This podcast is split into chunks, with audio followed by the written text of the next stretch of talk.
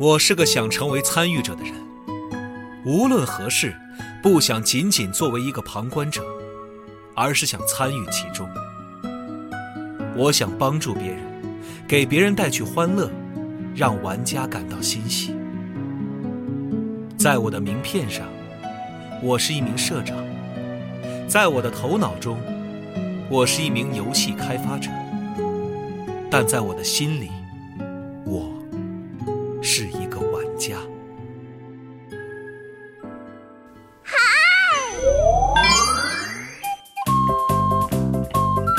全球授权十余种，深受全世界游戏爱好者期待。盐田聪一世唯一著作《盐田先生任天堂传奇社长如是说》有声书现正发售，译林出版社正版授权，郝祥海演播。机核网、机核 App 全网独家上线中。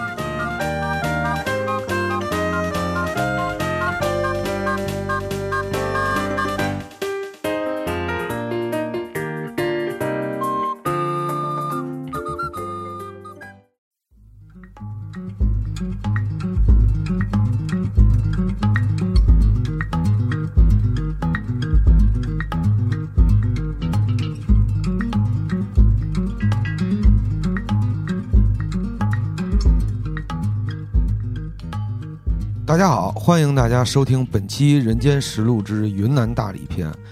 前不久呢，我与这个夫人去云南转了一圈，那么途经大理，我决定去拜访两位好朋友，并且记录下来他们的故事。那么一位是追求自然与自我的这个农场场主，一位是卸甲归田的缉毒英雄。那么第一位讲述者呢，是彩虹农场的小丽姐。我们为什么要采访小丽姐呢？夫人，你说一下。大家好，集合的听众，我是大牛。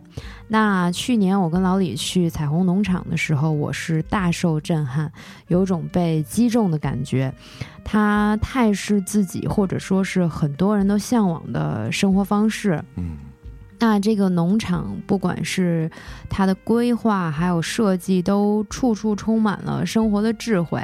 嗯，呃，也让我产生了一些思考。比如说，我一直在追求理想的生活方式，但其实呢，大部分时间不知道该去做什么事儿，甚至可能也没有认真去做过一件事儿。那小丽她这种认真生活的态度是让我非常的钦佩的。嗯，对。然后我觉得，如果云南大理是中国旅游的人间仙境的话，那我觉得彩虹农场就是大理的世外桃源。北京上学，在北京学画画，在北京考大学，不是有几年，就是艺考热嘛，我就那几年的。山东三百万考生，大操场上，然后大家挨着画板就这么挤着画画，就是跟一个大部队似的。对，哦，就是那个年代的。想考清华没考上，想考央美没考上，那个时候抱着这种我要做纯艺术的这种艺术家的那种情怀，我画油画，我要做雕塑，我要画国画，然后国美考过。央美考过，清华考过，全没考上。我是陪我一个朋友考，不小心考上了北服。嘿，陪考就是他说他不敢考，我说我陪你考吧。结果他没考上，我考上了。就是命运就把我留在了北京。然后当时一一说什么北京服装学院，什么那个叫什么。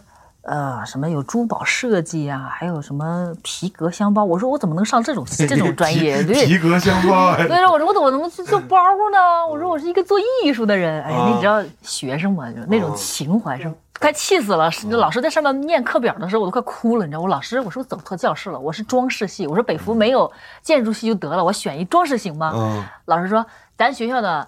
装饰系叫人体装饰，没有什么建筑装饰啊，你选错了。人体装饰还行。对，臭美的就是什么化妆也学，你知道吗？嗯。然后我当时就有点崩溃，大二大三就不上学了，就自己创业去了。嗯。然后也学了点本专业的东西。嗯。但是就觉得对未来真的看不明了，因为我们好像专业的就去了什么什么内衣品牌啊、百丽啊、鞋子品牌啊、什么安踏、李宁啊这些，然后。坐办公室，我还试着去应聘了一下，一结果应聘上了，然后那时候才大三，我就偷摸的就去上了六天学六六天班儿，安踏设计师，哦，干了六天，然后可能也才五天多，我第六天我就辞职了，八点上班儿，嗯。我家住望京，嗯，我六点就得起床，滋坐地铁，然后去了，中午吃工作餐，四十五块钱一顿，我操，这么贵？一碗面。哦，那个时候，二零零七呃，就是二零零七年啊，你想想，我一个月实习生工资九百块，怎么生活呀？我幸亏还是住宿舍，我怎么算这笔账，我都觉得我不划算。我作为一个北漂，我作为一个大学生，我的工资那么低，然后生活成本你不高，你你不低吧？你租一房子一千多块，加上交通，然后你吃饭，你一个月没三千工资很难活。嗯，对不对？然后结果我一算，哇，实习工资九百块，涨一涨，好像设计师一千五，然后我们总管是三千，嗯，我说太少了，这个那怎么萌生创业的这个？因为穷嘛，哦特别实在，特别现实，就是兜里口袋只剩一块七毛钱，哦，我觉得特别现实，被逼的。然后做了一个什么什么样的品牌？嗯，当时没有什么品牌意识，就觉得反正要生存，然后也不好意思找家长要钱，觉得这么大人了，怎么得自己独立。嗯然后当时学校装修，装修的时候拆就是墙上贴那个亚麻的布，就现在讲的那种纯天然啊，就是那个麻。嗯他不知道装修啥，撕了很多那种边角料就扔在楼道里了，还有的很大，然后就当垃圾扔了。我就教室门口我就站着，我就看着他们装修。嗯我说这布不扔了挺可惜的吗？我把它做成小包吧，咱们坐公交车又放点小零钱啊、卡包什么的。就这么一简单，花了一块钱去那个工坊，我们那个缝纫工坊嗯一块钱一天，嗯然后就去缝东西，缝了几十个吧，就用那个下脚料，就门口肯德基门口摆摊第一天晚上五百八，第二天晚上六百多，我我两天就比一个月工资多。然后我就站在肯德基门口，你知道吗？哎，吃着汉堡，我就在那儿思考人生。我说我为什么要去给别人打工？嗯我为什么不给自己？嗯，我现在天天想的也是这个，那回头我赞助你几块钱，你也你也去，你也创业你也去北服这也是偶然，这是偶然。我觉得我赶上时候了。然后正好那一年北京要限塑，嗯，啥叫限限塑塑料袋，所以大家突然之间吹起了一股环保风？环保风。嗯然后我做的就特环保，不小心就踏上了这股清风，我就一溜烟儿的创业成功。哦，然后接下来做的都是大概什么方向的呢？就是这股风呢，其实坚持了有一年多，嗯。但是这个比较难做，就是大家对环保的这个理念，在当时，说实话，我也没有悟出特别好的思路，嗯。就只是用一些环保材料在做布包，但是这个东西它有局限，你没有办法再深入去挖掘了，是我自己的局限，因为你看到的东西太少了。嗯，突然之间一掉一掉头，发现了一种文化可以卖，嗯，嗯。我就掀起了一股国潮，嗯，海伦衫啊、茶缸子啊，哦就北京当时那几年特别火的是是是什么创可贴他们做的那些，啊呢。嗯对吧？老的那些感觉，对对对，情怀的那些东西，是，的，然后嗯就跟着又踏上了第二股清风，复古风复古风，对是吧？到了一个什么样的时间节点，你突然觉得这事儿也不行了呢？我觉得其实这个东西，我卖的这个东西，它是抓热点的，嗯，它是抓人的那种猎奇心理。然后我觉得我腻了，哦就是这种去讨好别人或者是去抓别人这种心理这种东西让我腻了。就突然有一天，我说我说我想找个地方再去旅行。其实我每年都会去找个地方旅行。然后那一年我说那。我妹妹跟我说有个地方叫大理，你知道吗，姐姐？我说我不知道。大理在中国的什么地方？我说不知道。一零年吗？那会儿差不多。差不多一零一一年吧，嗯具体记不清楚了。然后我说那就去呗，你知道北京那班飞机是六点飞，哦对对对，，现在你三点就得起床。我基本上十一点多做的决定，嗯，然后收拾东西躺了一会儿，起来就来了。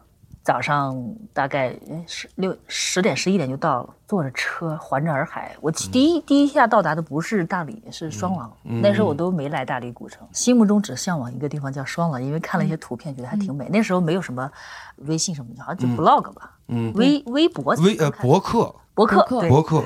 对，对，没什么什么媒体给你一些信息，我就直接去了。那个路还巨破开了一个多小时从机场到双廊。天哪，嗯。这是一个什么样的一个地方？这么偏僻还会有人来？那个时候的双廊是真真纯粹，小渔村。我选了一个月义工这个项目，嗯。然后窗口下面就是海，嗯。然后你看那个阿姨划着船从窗口慢慢经过，穿着白族的衣服，嗯。就缓慢的经过，你突然觉得哎，慢镜头。哦。在北京咱谁慢啊？都大家都说哇走快，嗯。呃地铁，呃堵车都都受不了，对不对？对对对，我突然看到了慢慢的生活，嗯然后阿姨从你门口上岸打的那种洱海小鱼，我们客人阿姨做成了那个酸辣鱼，哇！我就坐在那个叫那个那个葡萄树下，摘了一串葡萄，阿姨给我摘了串葡萄，吃着他们做的那个酸辣鱼，看着那个外外面的洱海那个景色，嗯我说这不是这不是才是生活吗？嗯嗯我之前干嘛呢？我说活着吗？其实我觉得也没什么问题，就是你在一个地方的时候，你你会深受那个地方的价值观的影响。嗯这个城市会给你一个价值观。我在北京的时候就觉得小房子换大房子，小车换大车，嗯就是你有了更好的钱，你就买更好的装备。嗯那几年创业肯定很努力，我、我觉得我特别特别回忆起来那几年创业，觉得感动，觉得自己是一定是全力以赴了。我觉得已经是付出百分之九十了，没有说百分之百吧，一定付出了百分之九十。所以我对那段时间的自己是感动的，我觉得特别特别棒，值得认可的认可值得纪念那段时间。但是让我再重新去那样去做，我觉得不可能了。对我一定会想一想这个百分比，我到底值不值得这样去投入？嗯觉得青春奋斗过了，值了就行了。嗯，比如说你你决定要走的时候，我不知道这个这个说法对不对，就比如说压垮你的最后一根稻草是什么？就是最后促使你走的最终的原因。嗯，我可能会觉得自己就像个壳儿。嗯那个时候有一种感觉，觉得自己像个壳儿一样。现在我可以去总结出来，那个东西是什么？就是我是谁，我干嘛呢？对我就是就是这个地球上几几十年，我干嘛呢？我要干嘛？嗯我是谁？就这个东西。现在我能知道是什么，但当时不知道，就觉得自己是个壳儿。然后工作，赚钱，赚钱了买房子，买房子周游世界旅行，看完了埃菲尔铁塔，呃，吃了那个意大利街角的冰淇淋，嗯对，什么看了许愿池，去了东南亚，转了回来，你面对的还是同样的东西，一个工作，那个空空的一个火车盒一样的房子。我会有失落感，这种失落感是我每次旅行回来最害怕的东西。哎，那我还有一个好奇的，就是比如说当时你在城市里生活的时候，你有没有发现自己的兴趣爱好是什么？就是当时在那个阶段的时候。爬山，就站在山里发呆，嗯这就是我最想要的。嗯，其实每天每次去到户外的时候，我没有什么娱乐项目，农家乐我也不去，嗯嗯我就真的是路边只要能停车一个小河边，嗯我就搬个椅子坐那儿了，嗯打水漂，拿个那个捡个小石片儿，你知道吗？嗯就是玩这些童年里的东西。那后来来了以后，你就就干脆把这公司就关了，然后公司关了，然后库房就直接跟那边的库房说，你想倒垃圾也可以，哦你想卖了也可以，你想送人也可以，我就不回去了。就不要了，就根本不要了，就不回去了。哦连电脑我妈都给我扔了。我妈给我扔太逗了，我说你给我把主机留着，显示屏显示屏你不要，你可以丢了。嗯，结果她搬家，把两个主机给我丢了，显示屏屏带回去了。这真的是，你看我妈都帮我就是扔掉那些，所有的记忆都没了。我现在连照片都没有了，曾经大学的也没有了，然后创业时间、周游世界的东西也没有，全没了。那你来了大理以后，做完这一个月的义工，你决定你要在大理做什么吗？还是就是慢慢的哦，就是闲待着，就是我先让自己停下来，先不去思考，就是不要着急。比如说，哎，我接下来我要干嘛？我在大理能怎么生存？如果你兜里能够让你先休息一段时间，先停下来，就是很多人不敢停下来，不想停下来，害怕停下来。我也在这个我也是，啊，在这个怎么说，在这个循环里边了，对是吧？你你你就在那个那个循环里面，你不敢停下来。对对对，听就会有焦虑。焦虑惯性，对惯性惯性，对，惯我就是先让自己停下来，嗯去观察观察别人怎么生活，嗯去观察观察这些本地的人怎么生活的。嗯这些阿娘，这些在这儿做民宿的老板，就观察观察这里的风景、四季，嗯。就是先让自己去观察。你到一个任何一个地方，你要先去了解这个，嗯。其实让自己先停下来，嗯。不要去有攻击性的去寻找很多东西，就停下来，先去观察、学习，嗯，慢慢的接收和对，发现自己的就是很搞很搞笑的一面。曾经曾经很多你认为对的价值观，你突然发现，哎，就是挺搞笑的，在人家那些阿姐阿姨的面前，就觉得这些都不值得一提，就不好意思说。嗯嗯对你很多的价值观、你的思考问题的方式，或你认为对的事情，对对人家来说毫无意义。比如说呢？嗯，那时候就问阿姨：“阿姨，你觉得你快乐吗嗯？”阿姨说：“我不快乐。啊，为什么呢？”他说：“你们外地人会赚钱，我们不会。哦，这个东西就就一下就刺激到我了。嗯就是为什么呢？就是你觉得他特别快乐，你看着他慢慢的生活，你觉得他很自在，他没有忧虑，嗯但他看别的东西。我就看到了一个东西，就是人总是喜欢看别人，嗯，所以人不快乐。嗯都想要自己没有的。对对，是的，嗯他是觉得你在大城市里，你坐飞机，你你去你去周游世界，你比他幸福。但你看我看他，我就觉得你太幸福了，你有自己的家乡，你的家乡蓝天白云，你有洱海，你可以打鱼，你可以每天有自己的房子、家庭，对，你的院子里还养着花草，种着葡萄，随时摘下来可以吃。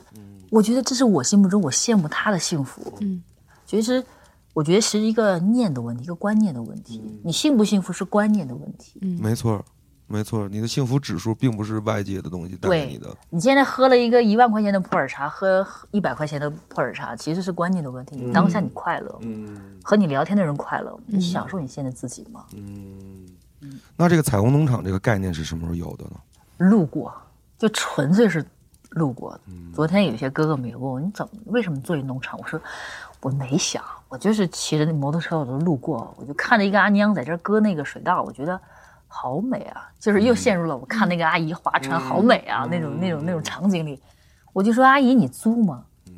阿姨直接说我租，我不想种地了，太苦了，嗯讨不着钱，好辛苦啊。嗯啊，你们外地人喜欢种，我租给你们吧。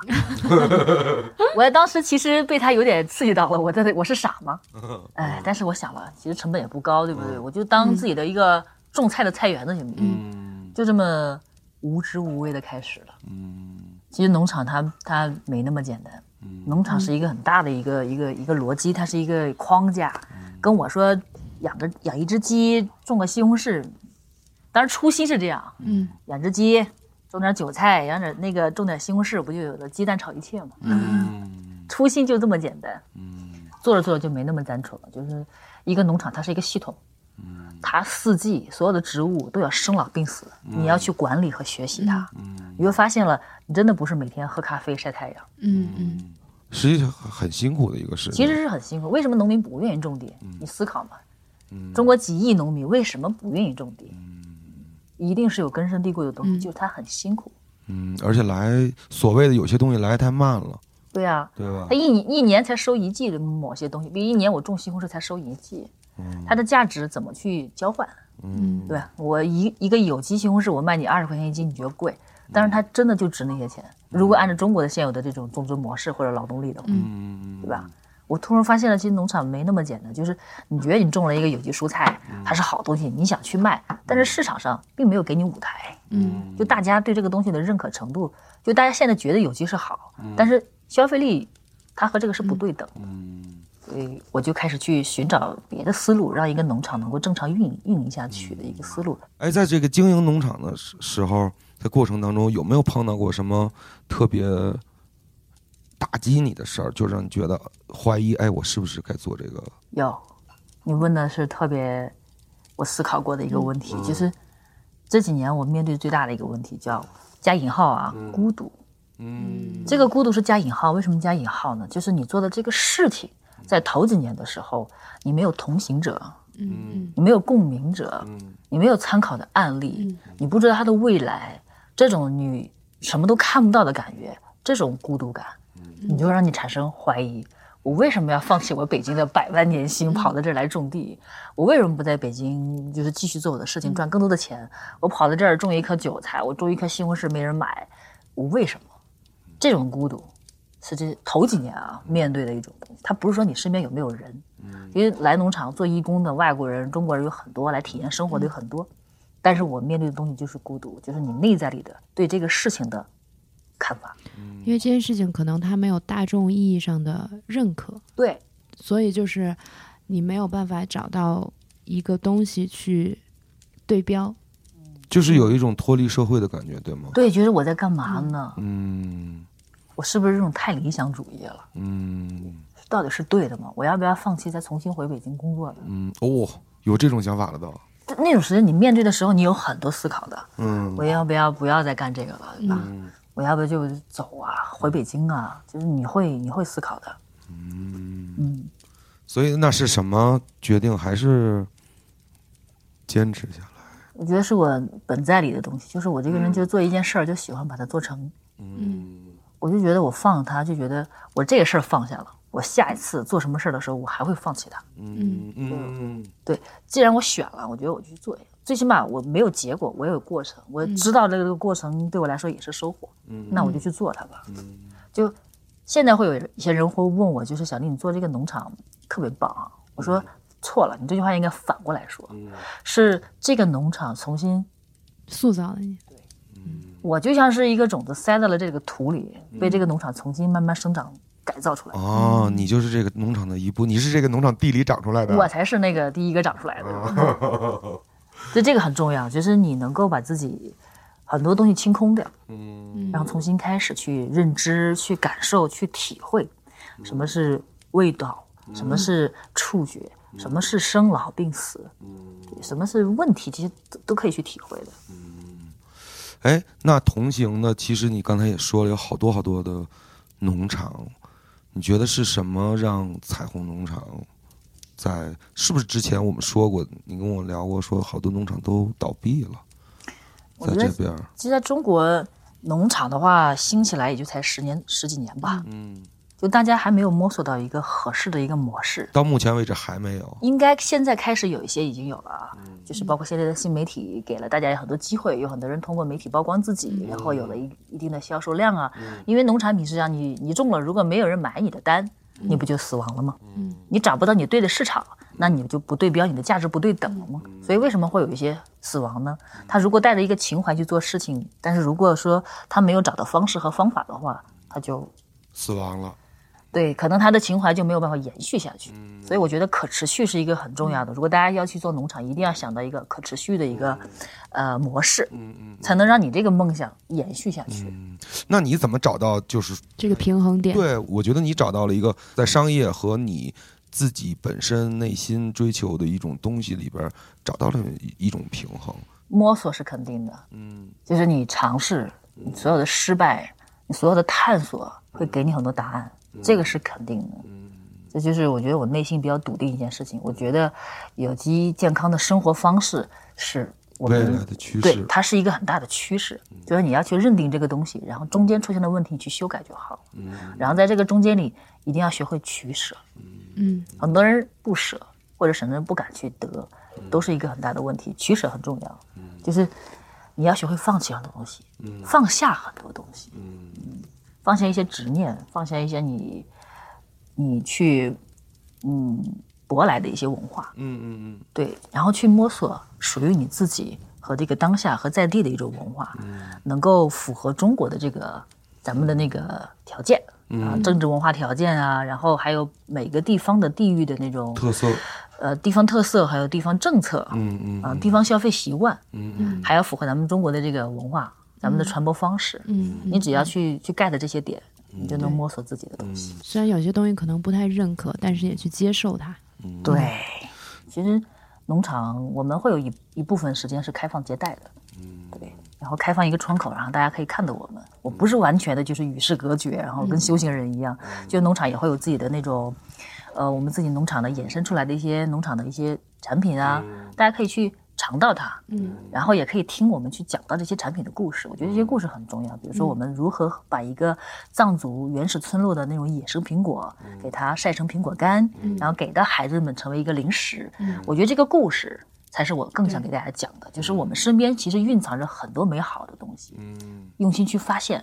然后像我们，我觉得我们更多的是一个传递者，彩虹农场是一个生产和传递者，所以我们的 slogan 叫连接山与城。嗯对，有故事可以和大家连接，更有味道和大家连接，这是我我思考出来的东西，就总结出来的这些年，就我能够给大家的是什么？嗯传递一种信息和一种方式。嗯，就是给别人讲故事。我觉得这是一个好的，呃，就是俗一点说，一个好的品牌啊，它需要给你讲一个好的故事。他所有的这些产品的背后，它有一个支撑，它是怎么去产生的？对你为什么要做它？你要告诉别人，其实往往就是在你产品本身好的同时，这个东西也非常重要，它的缘起。对你发心是什么？对对，虽然很多说商人他的发心是获取利益，但是如果说他有一个非常好的一个一个缘起，它的产品一个很好的缘起，我真的是自己养的土山猪，嗯。自己踏踏实实没有添加剂做出来的香肠，我就给孩子当早餐吃，我踏实。那你说我是一个商人吗？我是，但我给出来的东西我自信，对嗯。对，我不觉得我是一个黑心商人。对，我觉得这个是一个良性的一个商业，嗯，商业的本质不就是分享吗？对。对，它就是卖和买。嗯。对啊，我觉得也没问题。我觉得这是一个商业它本该有的一个健康的一个模式，自信，对自，信，自信的商业，就是我给你，它是一种健康的交换嘛，我给你提供一个好的东西，然后你给我提供一个等价的一个价那个东西，对对，这样对的交换人他就嗯认可这个交换嗯和价值。那你现在对彩虹农场的未来，你还有什么想法吗？我觉得他就跟着我的那种感受在走，这个是彩虹农场可能不太变、不会变的东西，就是我的感受一直会贯穿着这个品牌走下去。它虽然是个品牌了，比如大家对它的认可度，它已经是有一个名字了。嗯它有名字，它就是一个品牌，对不对？那我会给它输入一个我的感受，这个就是品牌价值观。一定要给出真实的东西给大家，一个自在舒服的空间，一个真实可靠的食物。啊，我能给出来的，我觉得和我人很人很像，就跟交朋友一样。那你觉得会不会有一天，就像你从北京突然来大理，嗯。然后在大理啊农场搞搞搞，突然会有一天又去别的地方做别的事情呢？我觉得还会延续跟自然、跟农场，打交道的。关的。哦 OK，对嗯。但是不会说脱离这个之后，我回去又变成了一个什么，又 城市打工人，那那不会有太大变化，嗯。会延续这个东西在做。比如说有有一天，我可能在在森林里做了一个某个民宿，或者是带大家去，我们有一个厨猎人厨房，对不对？嗯带大家去森林里野餐，这个其实我们八年前就在做了，不是现在的露营文化兴起来了。嗯所以我一直会有一个想法，就是希望能带着我的朋友们，我都不说客人啊，嗯就是带着朋友们去体会一些更安静、更自在、更原生态的一种生活。嗯包括去的一些很原始的村落，和村民很有礼貌的打交道，有一个等价的一个交换，这都是我想介绍的。我觉得初到彩虹农场给我印象最深的就是小丽自己亲手盖的这个房子。当年大理兴起了一股就是拆房热，所有人本地人都爱拆房子，就是。就大家都要把那些老的木房子拆掉，换成现在的那种水泥房。这些就是捡了他们那些拆的破门板啊、房梁啊，因为他们要当柴烧了，哦也没地儿放。就说你要不要？我说我要，我就找了几个大哥拉回来，和一个朋友叮叮当当花一个月给盖下来了。现在八年了，不漏风不漏雨，还挺舒服的。就我还挺好奇这个盖房的过程的。我完完全不懂，就跟一个朋友，我们俩就，你看有些缝儿都是拿木头补上的。其实这个房子一直在修修盖盖，就是哎觉得漏风了，然后再找一块木板再钉上去，哎觉得这儿漏有一个洞，哎或者泥巴又堵上去。但现在如果你让我重新再盖一个，我觉得其实在这个修补的过程中，我学到了很多东西。嗯我的需求是什么？嗯在盖下一个木屋的时候，我就完全会规避掉很多东西。嗯这是过程，这是学习的过程，感受，我觉得是感受。嗯我觉得其实人的本能就是寻找食物和庇庇护所，嗯。和录音是一样的，对不对对现在的露营文化很像，对对对对，所以我当时盖这个房子的时候，就是我我想要一个什么样的空间和客厅，就内心里的蓝图，你知道吗？就是哦，我要一个火塘，我要一个小小的窗户，我要一个大大的坡，让它有那个房子的那种人形的那种坡，很漂亮的样子，就开始不停的自己想象。这跟你当年捡那个麻布做包是一个道理如出一辙。我，又是在捡垃圾，变废为宝的这么一个过程。嗯，所以从呃自己有这个想法，然后到设计，再到真的把它盖成，这中间大概花了多久？然后一个月，一个月，其实是大理当年的是十月份，嗯。就是十月份是大理的彩虹季节。嗯，我们盖房子的时候一天能看仨彩虹，哦，所以我们跟朋友就说，哎，不如咱们就叫彩虹农场吧。嗯。嗯，就彩虹农场就这么来了，哦，因为我们很空旷，你可以看到四面的彩虹。嗯。嗯，在这个农场，小蕾姐盖的这个房子里面有一个非常特殊的一个桌子，嗯。然后它是它叫火塘。然后我第一次见的时候，真的是惊艳到我了。嗯我一个城市的孩子，第一次在屋子房间里面见到一个可以生火的一个桌子，真的火，对，生真的火。嗯我当时真的进来以后，就是其实是惊讶到一句话都说不出来了。嗯这个火塘的这个东西的设计的理念，我只能这么说，是从哪儿来的？我觉得我缘起上其实就是想有一个一堆火，嗯。因为我觉得火它是就是能够聚人的，特别是昨天小东他们来也是，他说小丽你这最舒服的就是因为有一团火，嗯。所以这些这些很多这些很老的一些大理朋友们来到这里之后，都愿意围着火堆聊三个小时、四个小时的天，嗯。火堆就是很聚人的。嗯。我为什么会有这个发现呢？其实我不是说我刚开始从北京来我就知道，比如说我去一些藏族的村落、嗯。彝族村落的时候，你发现家家户户都有个火塘，他们的婚丧嫁娶啊、家庭聚会啊，嗯你看那些孩子爸爸妈妈吃饭聊天都在火塘发生，特别是彝族，他们的图腾就是火，他们还有火把节，嗯嗯所以火文化对他们来说非常重要。我就开始了解为什么火文化对他们很重要。对，他们的火塘是四季不灭的，然后怎么放柴也是有讲究，嗯不可以往火塘里丢垃圾，不可以浇水。火是很神圣的东西，因为他们是游牧，曾经是山里的游牧民族，对吧？然后他们唯一的料理就是火，不可能有煤气，也不可能有炭，嗯就是火。山里面砍点柴，三个石头一架，就是一个呃火塘。然后大家在那儿围着烧湖水，然后啃着那个腊肉粑粑，就一顿饭。山里土豆一烧，就很简单。但是，一旦有了火，人都在往这儿聚，嗯又温暖。嗯、我我有次在彝族的小村就睡在火塘边，嗯。住在山里，突然发现他们没有床，嗯。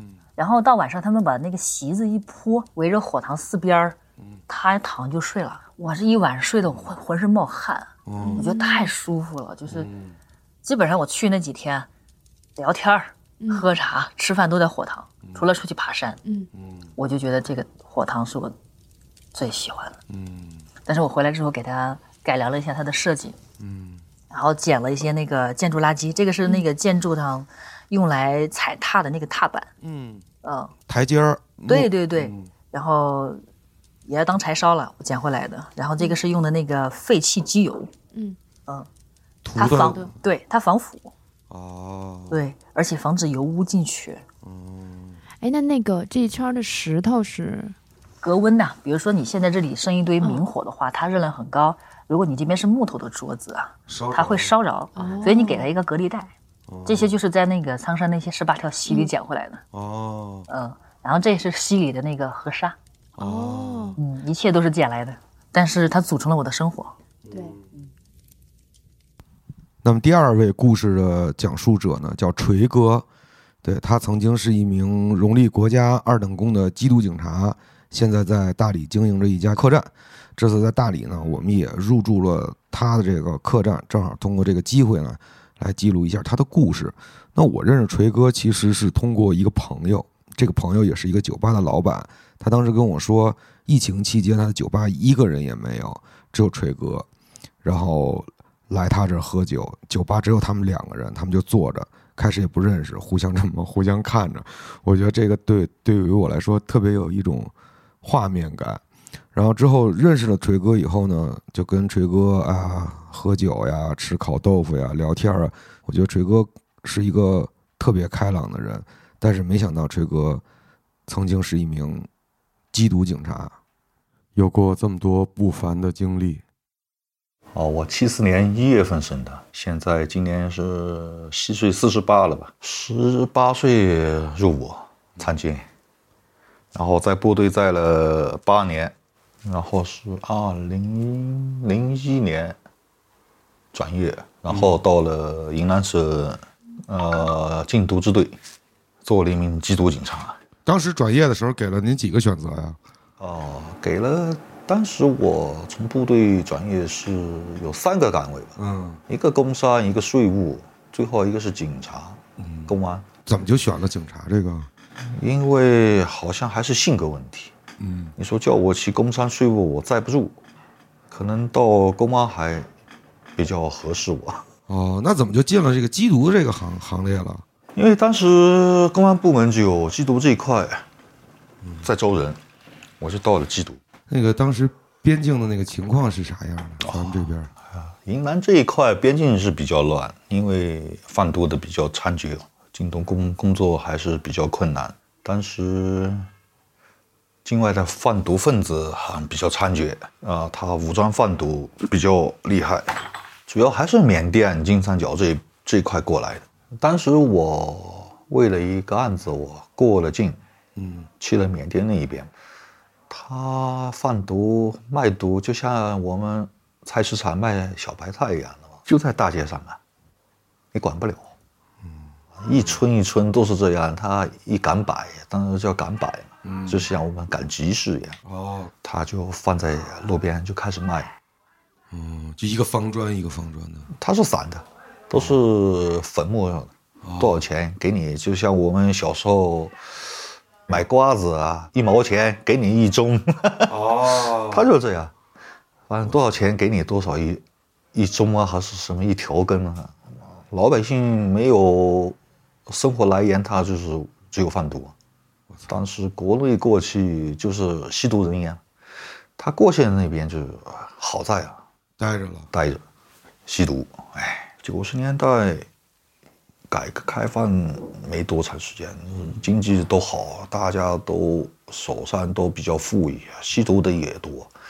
你看以前所谓的万元户，嗯，死了好多，都是吸毒。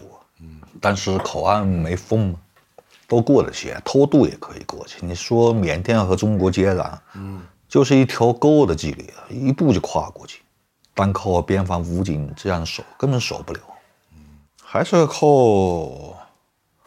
读卡什么检查，嗯，这样每天就重复一个工作。当时您是在第一线是吧？对，当时我在瑞丽，就是畹町这一块，侯桥边境那每天都能接到这样的案子吗？少，但是反正毒贩贩毒它是不固定的，不固定，但是还是发展了很多线人啊。你没有内线，你根本不知道他什么时候过来。嗯你不可能天天都去赌赌卡。嗯。那他们当时的这种方式是什么样的呢？当时贩毒的这种方式？方式就是像小的，就是体内藏毒，把毒品吃吞到肚子里，嗯体内藏毒，然后就是木材啊什么夹带，然后最猖獗就是武装贩毒，强行充卡。我就亲身体体验过，就是强行充卡。哦当时头他们头车过来，我们故意把它放，就是堵第二个车，停车牌才举起来就听到枪响，那就开始打了，一拦他就开枪。当时是我在拦车，没想到他会开枪啊，他们那边几个人？啊，六个人。就是下来以后就是 AK。对他重武器了。重武器那当时我们您这边是有准备呢，还是我们有准备，但是装备就差一点，不如人家那？不如人家。我们就是微冲嘛，小冲锋枪，就小冲锋枪哦，然后就是手枪子弹嗯，打不透他们。打不透。然后当时他们用的是怎么说？嗯，啊，用的是破甲弹，就是钢芯弹，那防弹衣根本没用，那他可以把砖墙都可以打穿，嗯，防弹衣根本没用。还是挺心黑手狠的。反正他就是拼了吧，他也是一条命，我们也是一条命，他是抱着这，能过就过，不能过就死。当时打死了六个人，打死了四个，活捉了俩。那咱这边就您一人负伤了。我负重伤，另一个是轻伤，当时是中弹了，打在哪儿了？呃，胸口上防弹衣打打穿了。那你当时中弹了以后，你的感反应是什么样？感觉是什么样的？当时中枪以后没什么多大反应，就是感觉是被什么东西推了一下，推了一下就掉到了排水沟里，防洪沟啊，爬起来以后我也继续开始开始干站，啊但是后面就感觉他妈胸口热乎乎的，有什么东西，一一摸啊，他妈是都是血啊，啊，最后就受不了，然后子弹离心脏只有五公，好像就是将近有两公分吧，啊，特危险了。嗯，醒过来已经在昆明了，劫后余生的感觉有吗？有还活活在最好。哦，现在这个伤还会疼痛吗？会，天阴下雨啊，嗯，天冷都会疼。嗯，当时这一车有多少多少多少毒品？当时查下来这一车将近有一点五吨嘛，那到国内这边就是翻滚就能变成三四吨、四五吨。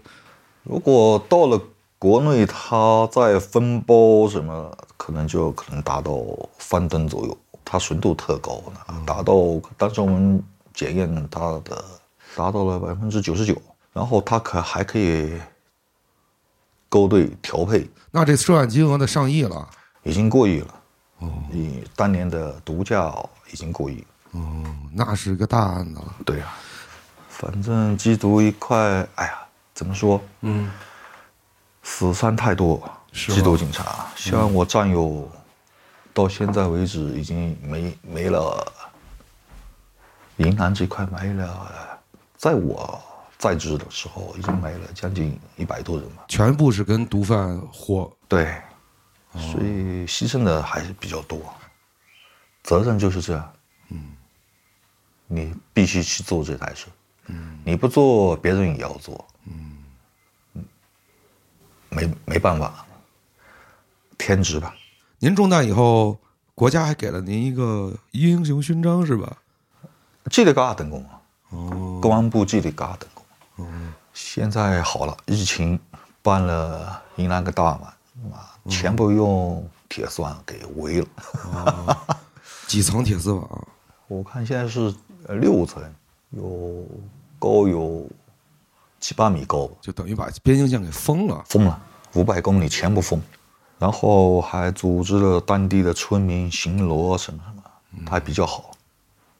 您是不是还参加过这个当年这个湄公河行动啊？对，去了，嗯，那也比较惨，因为抓了洛坎，他他躲在丛林里，没办法，只有进去。嗯之前我才听您说，这个林子里边有好多这鬼雷。对他，因为他最早是和这叫什么金三角这一块，他是退下来。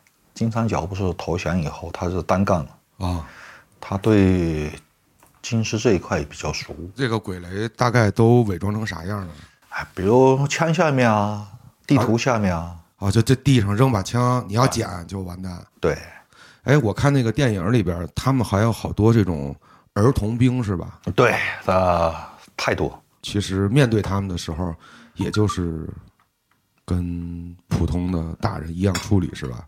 不，对儿童我们还是基本是怎么说，留一命吧，留一命啊、不直接把他弄弄弄死。嗯。这个比例是不是挺大的？儿童病？呃，儿童病比较多，是吧？嗯，因为怎么说，他就在那一块了嘛，他成年人，然后然后附近的寨子，嗯，把小孩弄过来，因为家里特穷，嗯，为了能吃饱饭，哦，就参与了，参与了，没办法，没办法。嗯，还参加过什么有比较印象深刻的行动？给我们讲讲这些故事。哦，故事是多了。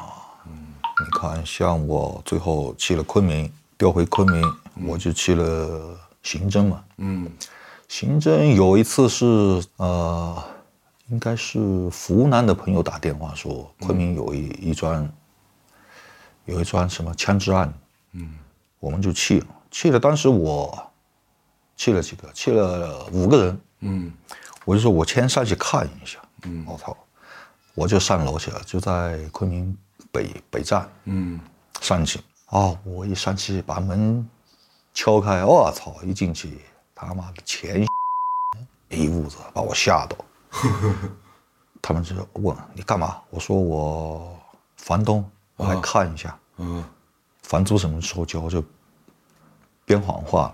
嗯，他们也紧张，就说什么什么是会交的什么，就把我推出来。哦，推出来我就下楼，我说上面人太多，嗯我要交增援嘛。嗯最后就把特警队叫过来，嗯然后冲上去抓了二十六人，然后从房间里搜出了五支冲锋枪，我操，六颗手榴弹。我操，我 我当时就心慌，我去！如果当时真是冲进去说是警察，那我就下不来。嗯那您经历了这么多，比如说战斗啊，或者说现在会有这种战后创伤的这种后遗症会有吗？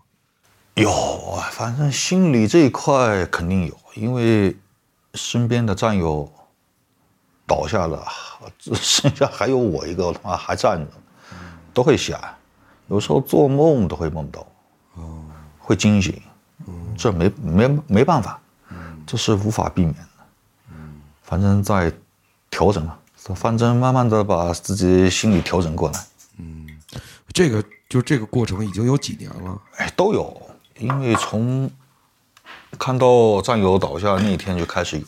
主要是战友带来的这些情谊上带来的这些，啊，对，因为同一个战壕一起出去哇，出去五个人回来就两三个人，嗯，和甚至就是一个人，那你心里肯定有压力啊，回来怎么和他父母说？嗯。反正选择了这一行，就是给我怎么说，为这国家，反正怎么说，尽了一份力，嗯，保了一番平安，嗯，其他没什么。啊，你说老百姓他不理解你，嗯，为什么？我就想问，到底为什么？没有我们付出，你能安稳太平？嗯，然后国家能发展到今天这样？嗯，清朝这这两天电影在放嘛，林则徐。嗯，哎，一两百年前就在禁毒，到现在还在禁毒。嗯，为什么？以前是国家没能力，现在国家有能力了。嗯，啊，一定要把这一块啊给给灭了。还是从根上挺痛恨他们的。对，嗯，因为吸毒的你要见见得多了嘛，特操蛋这些，嗯，啊，把父母逼死的，呃，偷鸡摸狗的，哎，到处抢杀，大部分以前都是吸毒的，嗯，他为了弄钱买毒，什么事都干得出来。嗯毒瘾驱使的这些，对啊，已经没有任何的没性人性，最痛恨就是他妈，所以我就说我当时 就我们就在研究这个问题嘛，嗯，中国刑法能不能换一下？我操他妈的，吸毒的他妈全部枪毙，贩毒的他妈全部判，我看你还敢吸吗？把刑法换一下，他妈吸毒抓一个杀一个我。你吸啊，我看你吸，就是吸毒的坏。嗯，你不去买会有饭，对吧？然后没钱他就过去背毒，然后没钱就到处偷钱，逼家里，哎，这我们看的太多了。哎，现在我就想不通，现在这年轻人，嗯，他妈的为什么就喜欢这一个东西？嗯，寻求刺激。那后来就参加完这么多行动以后，现在等于算是归隐在大理开了这么一个客栈。对啊，因为身体不适，不适应在在这队伍里，因为受伤太多，现在就病退，是想把自己静下来，嗯。自己静下来。因为你看，从十八岁到现在三十年，嗯。都一直在外面奔波，嗯。奔波了，你看，啊，为了这工作，嗯。啊，前期小孩三岁就跑了，因为当时太忙，工作太忙，就跟着别人走了，就是因为工作太忙不着家，嗯天天在外。哎，这我能理解啊，他也年轻当时，嗯，走了就走了呗，没办法，因为不可能因为他我辞职不干了，嗯，像我们公安系统这一块在前线一线的干警，他这一块特多，因为家里的人不理解啊什么。常年不着家，嗯，动不动就出差什么，是有时候出去家里人都不知道去干嘛去，也不能说。不能说啊，嗯，去干嘛，嗯，不知道，所以你看，小孩三岁，嗯，老婆就离婚走了，嗯，只要靠老妈帮着我把小孩带大，嗯，哎，也特惨，是。